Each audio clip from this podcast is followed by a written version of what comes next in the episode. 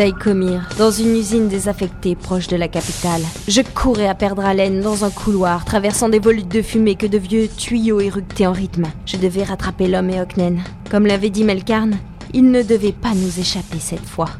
Nous devions avoir des réponses. C'était peut-être même ici, sur Daïkomir, que notre enquête allait toucher à sa fin. Le sang, Mara Ibanez. Ils veulent faire couler notre sang. Et ils n'hésiteront pas à faire de même pour vous. La phalange, ils avancent. Je me suis arrêtée. Des phrases, des souvenirs de ma seconde rencontre avec la femme Eoknen qui portait mon visage. Diffus, confus. Vous n'êtes pas en mesure de m'arrêter. Vous voyez l'avenir? L'univers est mathématique. L'avenir aussi. Si nous possédons tous les paramètres requis, il nous est possible de calculer l'avenir. Vous n'êtes qu'une partie de l'équation, mais vos actes feront l'avenir. L'avenir. Ils avaient tout calculé. Ils savaient que le seul moyen pour... S'ils ne nous avaient pas séparés à un moment donné... Je ne peux être arrêté. Je mourrai. Votre ami tuera. Elle savait qu'elle devait mourir. Ils avaient tout prévu. Toute cette foutue enquête ne reposait que sur une seule et même équation établie par les Eoknen. Un seul et même chemin pour arriver à leur but. Une seule et même ligne. Melkarn allait tuer la femme Eoknen. Pas juste l'arrêter dans sa course pour la faire parler, mais la tuer. J'ai tourné les talons.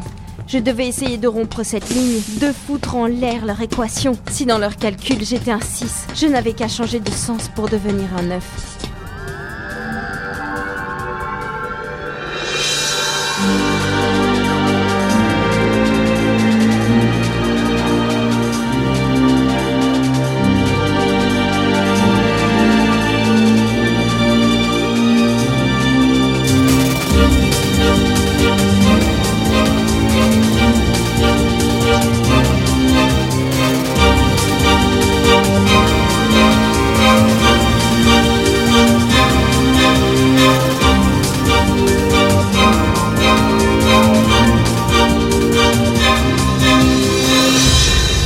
La ligne.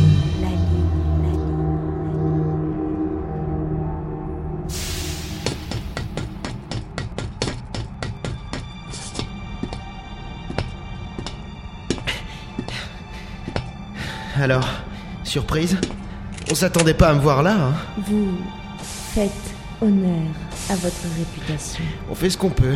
J'ai peur Pourquoi? Parce que vous allez tirer. Je pourrais ne pas le faire. Vous savez comment cela doit se finir. Il y a peut-être un espoir. Tout ne peut pas être calculé comme vous le faites. Regarde-toi. Tu essayes de parler comme un humain, mais tu mets 10 plombes à faire une phrase.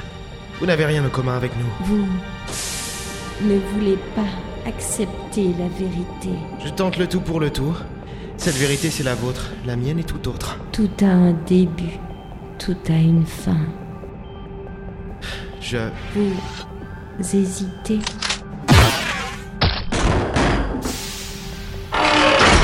Je suis arrivé dans une sorte de grand hangar, orné de vitres sales par lesquelles les dernières lueurs des étoiles éclairaient un décor chaotique. Parmi des morceaux de métal, des tuyaux coupés, d'autres vomissaient des nuages de fumée. Melkarn s'agenouillait au-dessus d'un corps. J'ai marché, lentement.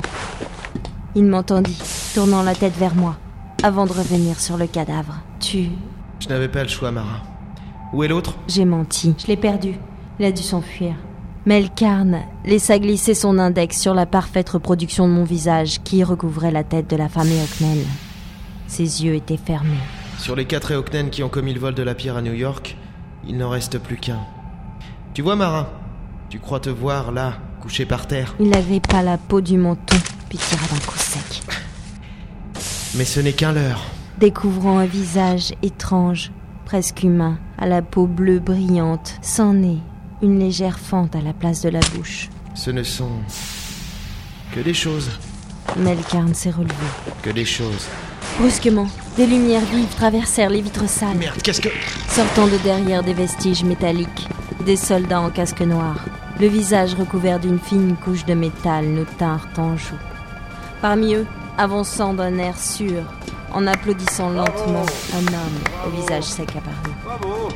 Je n'aurais pas dit mieux. Agent Melkar, La phalange, il nous avait retrouvés. les Eoknen ne sont finalement que des choses.